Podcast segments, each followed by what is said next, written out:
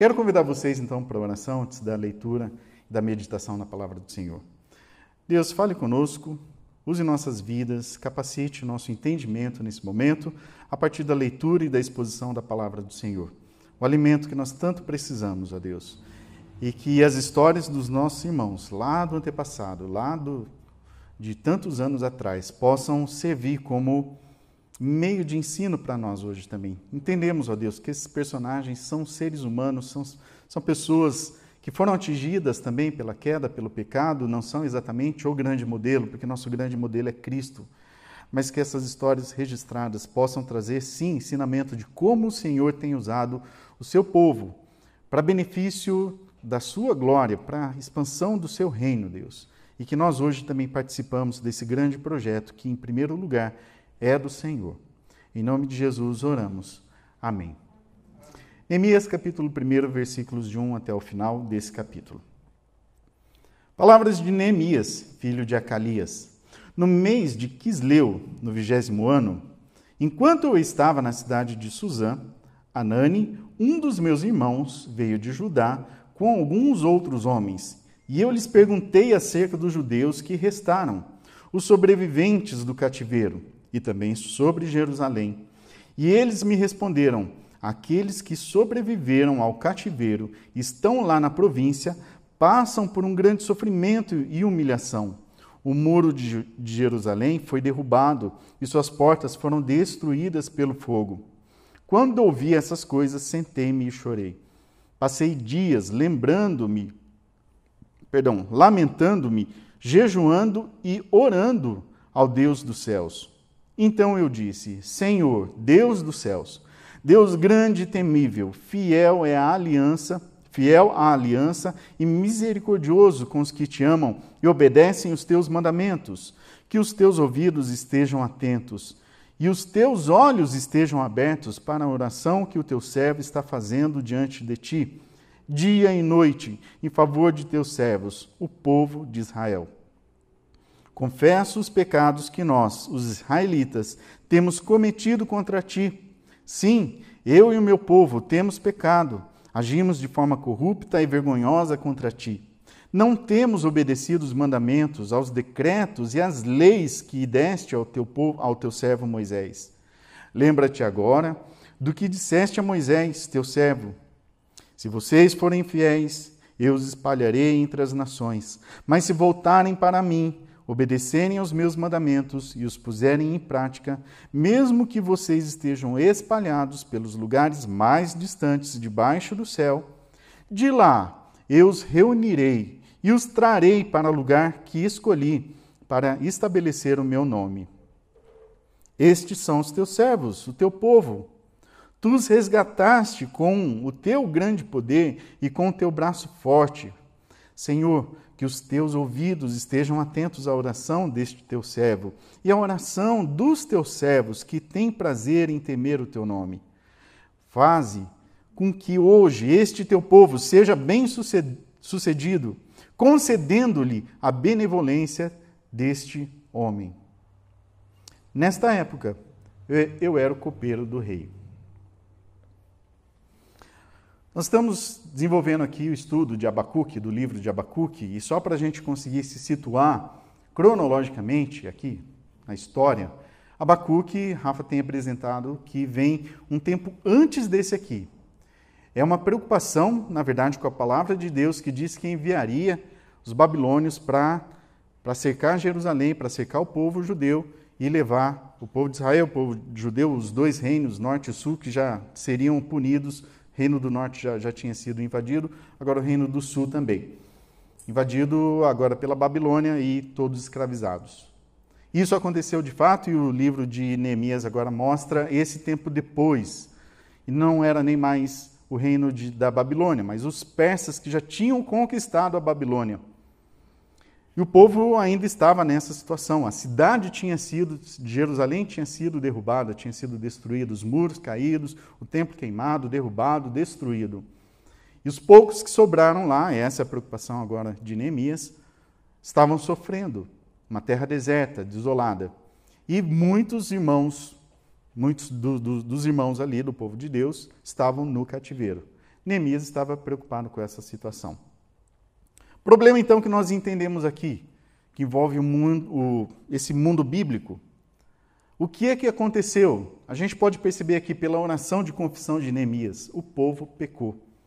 Pecou e insistiu nos seus pecados, e apesar da, das, da palavra de Deus, mesmo Deus levantando vários profetas e alertando o povo, o povo tendo a lei nas suas mãos, o, aquilo que ele poderia usar, que o povo poderia usar como, como referência do que é uma vida que agrada a Deus ou não, mesmo podendo fazer isso, estava distante de Deus. Continuava teimando na sua, na sua vida de pecado, insistindo na sua vida de idolatria, de pecado e todas as coisas que é, são abomináveis a Deus. Deus foi alertando o povo, isso tem consequências. Não façam isso, isso vai ter consequências para vocês. E Deus tem as suas estratégias para corrigir o povo dele. E essas estratégias, é claro que uma correção não é ficar passando a mão na cabeça fazendo carinho. Às vezes envolve um tempo duro, uma palavra mais dura, uma correção mais dura de Deus. E Deus de fato fez isso, como eu acabei de contar o que aconteceu aí com a invasão dos babilônios e essa dispersão e o cativeiro que ficou conhecido como cativeiro babilônico. O povo sofreu. Isso não é diferente, na verdade, de toda a história nossa como ser humano. Nós também sofremos, hoje nós também temos nossos sofrimentos por causa do pecado. Isso vem acontecendo desde o Éden, a gente sabe disso. A partir do pecado, conhecido como pecado original, o momento da queda, o homem sofre pelas consequências do pecado.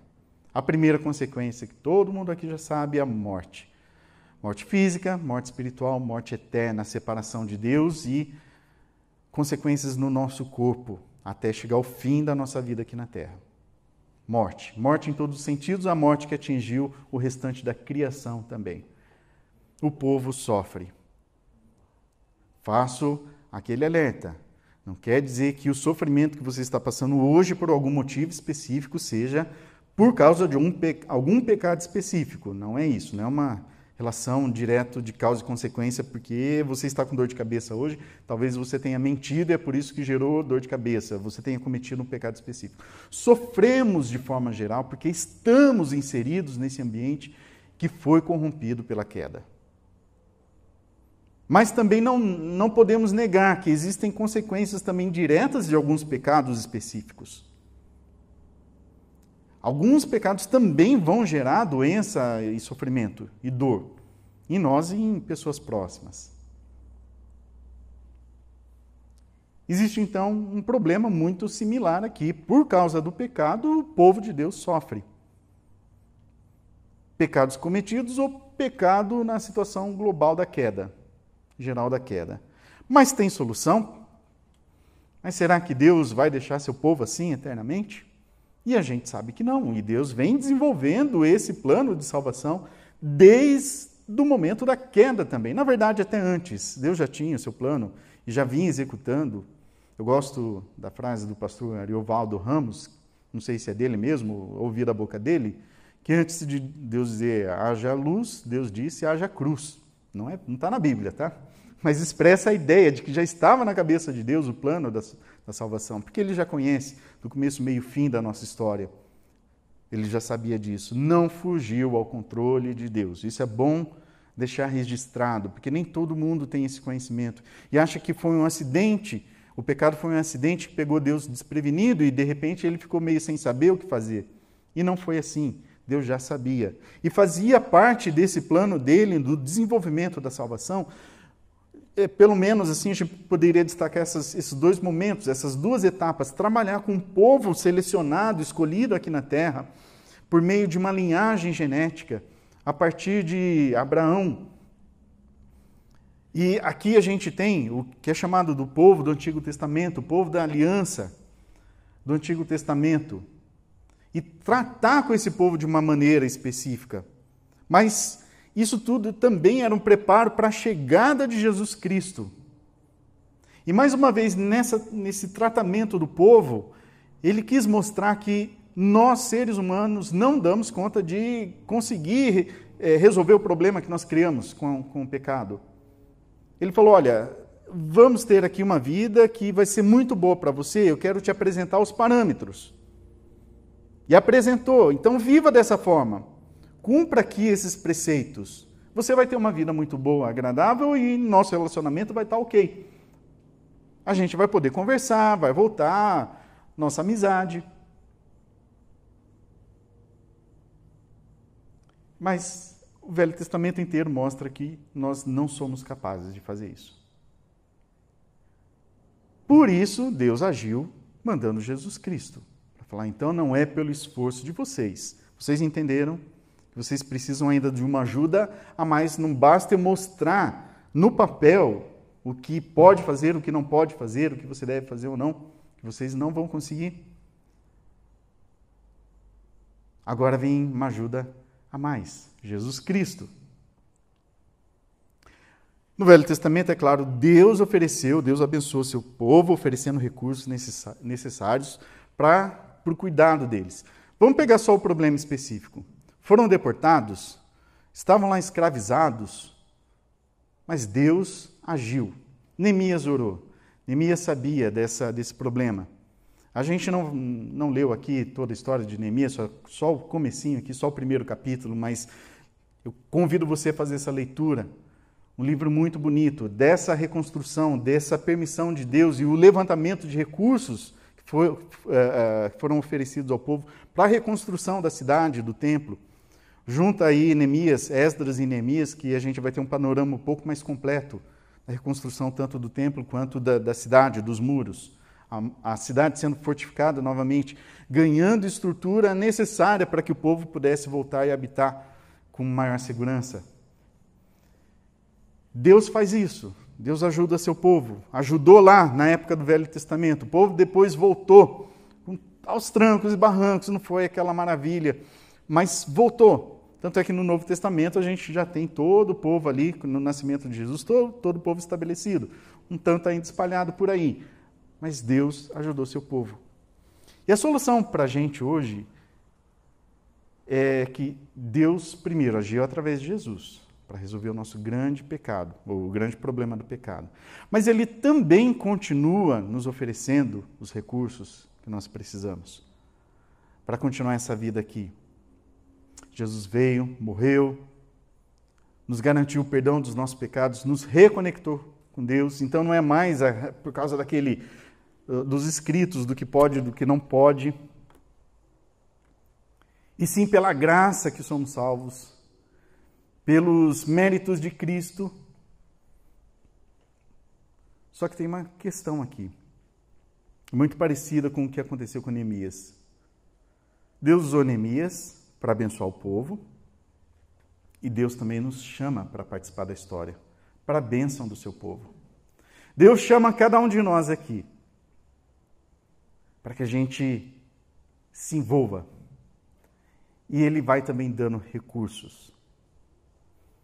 Recursos particulares e recursos que nós encontramos também espalhados aqui no meio do povo. Voltando aqui o texto de Neemias, que eu queria então tirar para a gente algumas lições. Do que, que nós, então, como povo, podemos fazer? O que, que Neemias nos ensina que é importante na nossa atuação.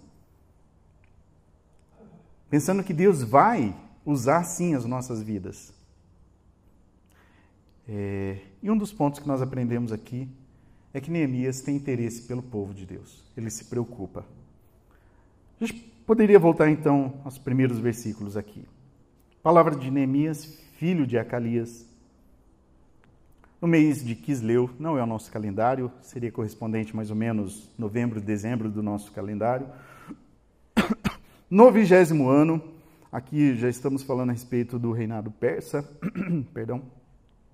Enquanto eu estava na cidade de Suzã, Anani, um dos meus irmãos, veio de Judá com alguns outros homens, e eu lhes perguntei acerca dos judeus que restaram, os sobreviventes do cativeiro, e também sobre Jerusalém.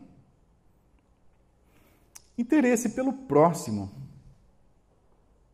A gente vai descobrir que Neemias está numa situação favorável até. Se a gente fosse se pensasse nele como uma pessoa muito egoísta, Ah, para mim, eu estou resolvido aqui, para mim tá bom.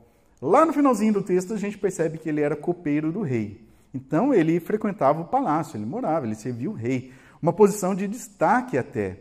Não era qualquer um que ganhava esse trabalho de ser copeiro do rei. Era aquele responsável até por provar as comidas, principalmente as bebidas do rei, para ver se não estavam envenenadas. Então tinha que ser alguém de confiança. Então era tratado ali com um certo, um certo destaque no palácio, o copeiro do rei.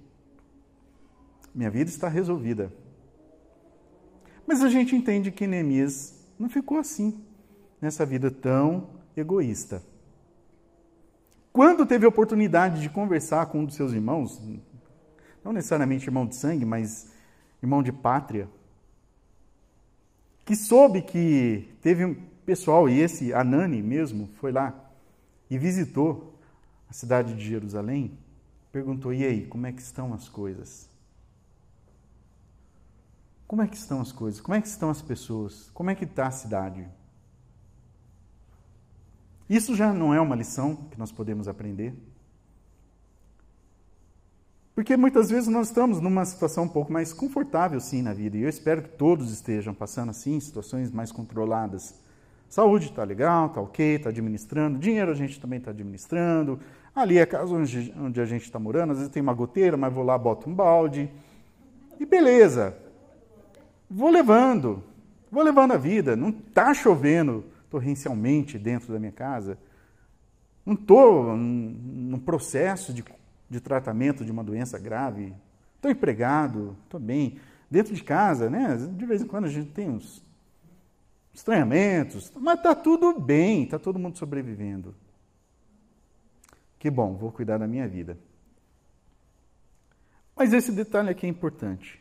Eu não estou sozinho nesse mundo. Eu não sou sozinho nessa família da fé. Como é que estão os outros? Isso envolve, então, uma iniciativa da nossa parte de perguntar, de se envolver, de, de, de, de buscar as pessoas. Oi, como é que você está? Mas a pergunta sincera, não é a pergunta só do, do encontro de elevador. Ah, bom dia, tudo bem? Tudo bem? Pronto. Ó, que bom que está todo mundo bem. A gente faz isso porque é necessário, a gente não está toda hora com essa disponibilidade de perguntar para alguém se está tudo bem e realmente ali com o tempo necessário para entender se está passando problema ou não. É, essa é a conversa de elevador, necessária para a vida em sociedade.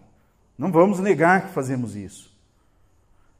Mas precisa também ter momentos que a gente puxa uma cadeira, oferece a outra cadeira para outra pessoa e fala: vamos conversar um pouquinho mais. Estou aqui à sua disposição. Sou ouvidos nesse momento, sou ombros para você poder falar.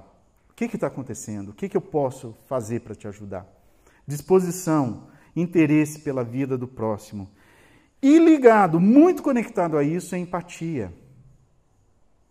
Versículo 4: Quando ouvi essas coisas, sentei-me e chorei. Passei dias lamentando-me, jejuando e orando ao Deus dos céus. Por que que doeu em Neemias? Ele, bem provável, se tivesse vestido ali com roupas boas, comendo comida, comidas iguarias do, do castelo, um quarto muito confortável para dormir. Mas chorou. E se alguém não entendesse esse sentimento de, de, de sofrer a dor do outro, poderia até questionar Neemias. Mas o que, que você está reclamando da vida, meu filho? Você não tem do bom e do melhor aqui? Você não está sendo bem tratado, bem cuidado? Por que, que você está, então, sentindo dores e preocupações? E é a capacidade que Deus tem nos dado de, com certo esforço, intenção, de parar, prestar atenção na dor do, do próximo e tentar se conectar a essa dor. Não é exercício fácil. Ainda mais se você não viveu nada da experiência que aquela pessoa falou. Estou quase derrubando aqui. Eu acho que deixar aqui vai parar o problema. Pronto, agora eu vou até dançar. Não é um exercício fácil. Tem gente que passou, tem toda uma história construída que não tem nada a ver com a nossa história. Então, se ela falar, ah, isso aqui me dói, essa, é, é, é, eu sou muito sensível a essa questão aqui, pode ser muito distante da, da nossa experiência. Não, mas para mim, isso é, como é que essa pessoa sofre com isso? Isso é tão simples de resolver. Mas é medir as experiências do outro a partir da experiência do outro mesmo, não a partir da nossa experiência. É, no mínimo, ser, ser solidário. Então, em você dói? Eu nunca senti essa dor, mas em você dói? Se isso dói em você, vamos, vamos cuidar. Vamos tentar trabalhar isso. E um dos primeiros recursos extraordinários que nós temos. Portas abertas para tratarmos com Deus as nossas questões clamar a Deus pelos nossos sofrimentos, pelo sofrimento do nosso irmão, da nossa irmã também. Foi o que Neemias fez. Clamou a Deus, pediu por socorro. Inclusive reconheceu quais eram os problemas que estavam acontecendo aqui. Fez inclusive uma oração de confissão a Deus. Senhor, nós entendemos que chegamos nesse ponto porque agimos dessa maneira, nós estávamos em pecado. Vamos orar aqui, eh, vamos orar com Neemias, vamos ler o texto de Neemias, versículo 5. Então eu disse, veja que ele já se lamentou, já jejuou, já orou, mas fez questão de deixar registrado aqui uma das suas orações. Senhor Deus dos céus, Deus grande e temível, fiel à aliança e misericordioso com os que te amam e obedecem aos teus mandamentos.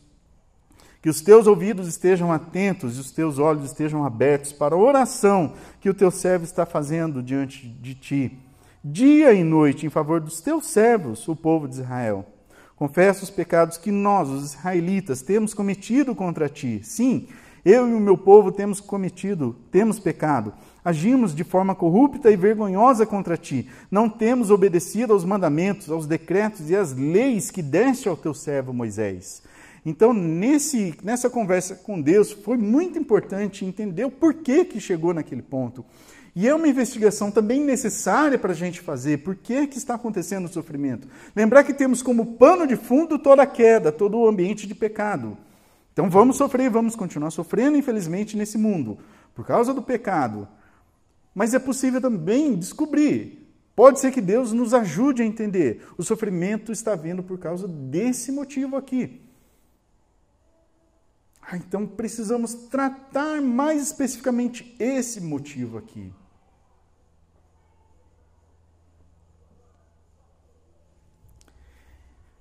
E confiar. A gente segue agora com o texto. Confiando que Deus continua fiel às suas promessas. Neemias já começou o seu texto.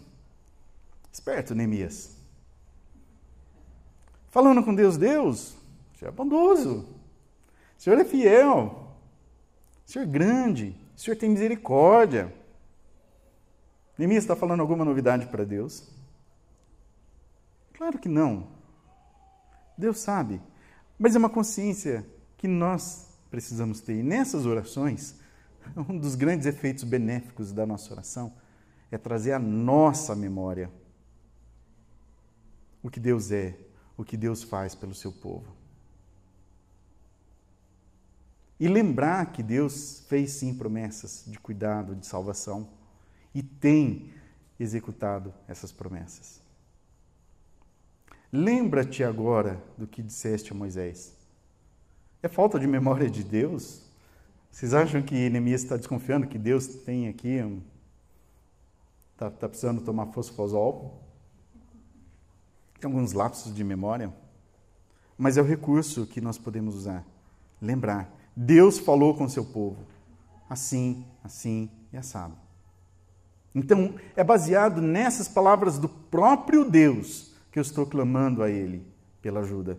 Lembra-te agora que disseste a Moisés, teu servo: Se vocês forem fiéis, eu os espalharei entre as nações, Mas se voltarem para mim, obedecerem os meus mandamentos e os puserem em prática, mesmo que vocês estejam espalhados pelos lugares mais distantes debaixo do céu, de lá eu os reunirei e os trarei para o lugar que escolhi para estabelecer o meu nome. Neemias usa na sua oração as próprias palavras de Deus. E converse com Deus. Estes são os teus servos, o teu povo. Tu os, re, tu os re, resgataste com teu grande poder. O teu grande poder, deste teu servo. Opa, será que cortei aqui texto?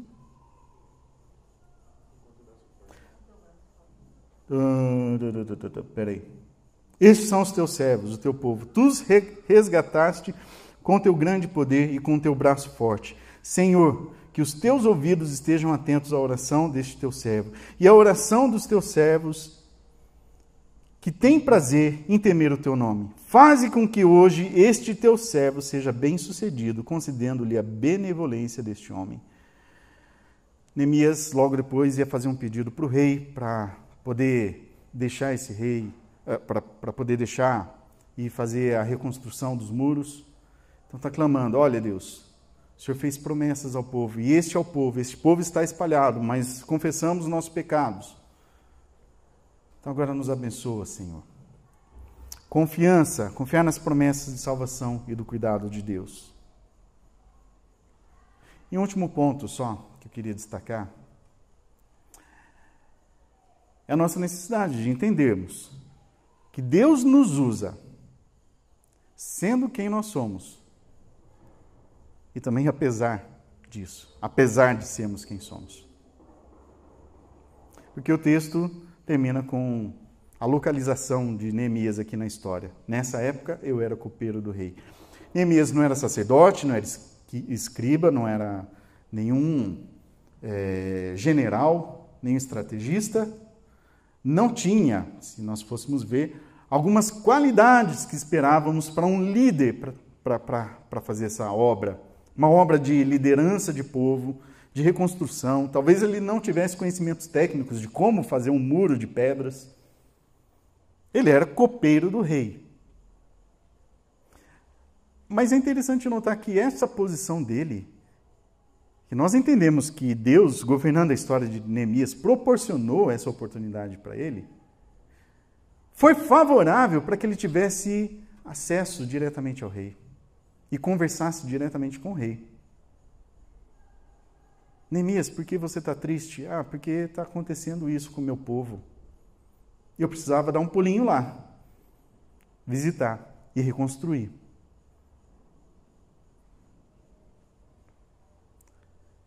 Então Deus nos usa, sendo o que nós somos hoje. Mas também apesar disso, porque ele não tinha todas as qualidades necessárias, nós imaginamos aqui. Apesar disso, Deus também usou. Acho que não era um engenheiro civil, mas Deus usou para aquela tarefa. Isso nos traz essa lição aqui também. E aí, quem somos? Deus pode sim nos usar.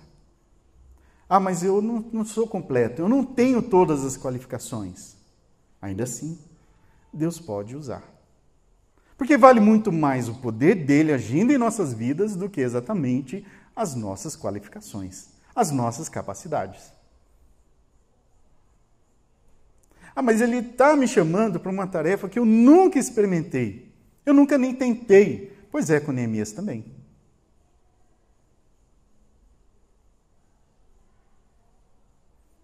E Deus abençoou.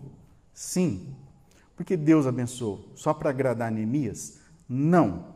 É porque ele tem interesse em desenvolver o plano dele na história.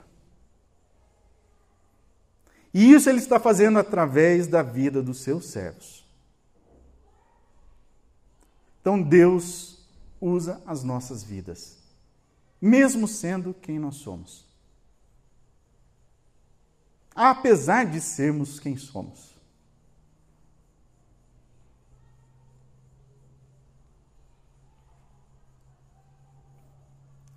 Essa história tem a ver com Jesus?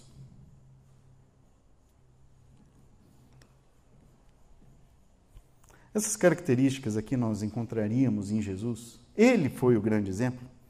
Na minha oração eu disse: esses irmãos e irmãs registrados aqui na Bíblia, nós podemos aprender com eles, mas é claro, não são os exemplos perfeitos, são pecadores. Mas nós percebemos Jesus se importando com gente. Nós percebemos um Deus encarnado sentindo a dor do ser humano. Não é só um, uma, um esforço pela empatia, mas de fato sentir as nossas dores. De fato sentir com o seu corpo e com a sua alma, com o seu mais profundo ser, a nossa angústia. Nós percebemos Jesus clamando a Deus para que Deus executasse seu plano na história, independente até da vontade dele mesmo. Senhor, Deus Pai, se possível, afasta de mim este cálice, mas seja feita a sua vontade. A vontade já estabelecida antes da criação do mundo, que agora iria, iria se concretizar no próprio Jesus. Sim. Agora, a diferença é que Jesus sim reúne todas as qualidades necessárias. Não é apesar de ser Jesus quem é, mas é justamente por ser Jesus quem é que o plano, ponto mais alto desse plano de salvação da história está ali concentrado em Jesus. Agora vem para os seus servos, vem para os seus seguidores, essa participação, numa escala bem pequenininha bem menor do que aquilo que Jesus fez, mas também importante. E aí? Precisa disposição, irmãos. É, aceitar. Aceitar e se dispor a dizer a Deus: Senhor, eis aqui a minha vida vai trazer incômodo. Eu talvez estivesse mesmo no momento mais relax, mais tranquilão. Mas tem gente sofrendo por aí. Usa a minha vida, Senhor. E a gente vive um pouquinho, algo parecido com essa história aqui. Entender o sofrimento, se envolver, clamar a Deus e ver Deus oferecendo seus recursos para o bem do seu povo Quer um ambiente, um laboratório mais, talvez um pouquinho mais tranquilo dentro do corpo de Cristo. Antes de pensar nos sofrimentos do mundo, da sociedade, das grandes lutas, aqui, pensa no próximo. O próximo mais próximo mesmo. Possivelmente um irmão, uma irmã em Cristo, com quem você divide aí a cadeira, a mesa de refeição, esteja próximo. Tem uma história já vivendo com ela, com essa pessoa. Vamos orar? Senhor, agradecemos mais uma vez, porque a palavra vem sempre nos desafiar a desafiar, a questionarmos nossa vida, nosso ritmo, nossas prioridades, aquilo que nós temos feito ou deixado de fazer. E o Senhor tem cuidado do seu povo através de pessoas. Então, usa também nossas vidas. É a oração que nós fazemos nesse momento. Que o seu cuidado chegue para o meu irmão para a minha irmã, através da minha vida também, ó Deus. Nós reconhecemos que temos poucos recursos. Bem possível que não, não sejamos a pessoa mais bem capacitada para isso. Mas não é sobre isso, ó Deus é sobre o seu poder agindo através de nós. Isso é o que importa. Em nome de Jesus. Amém. Mais uma canção? Cristo tem poder para salvar. Assim, assentado como nós estamos, nós vamos pensar mais uma vez na letra desse cântico e se você se sentir motivado e com coragem nesse momento, peça a Deus durante essa canção que possa o mundo ver brilhar a luz, mas através da sua própria vida também.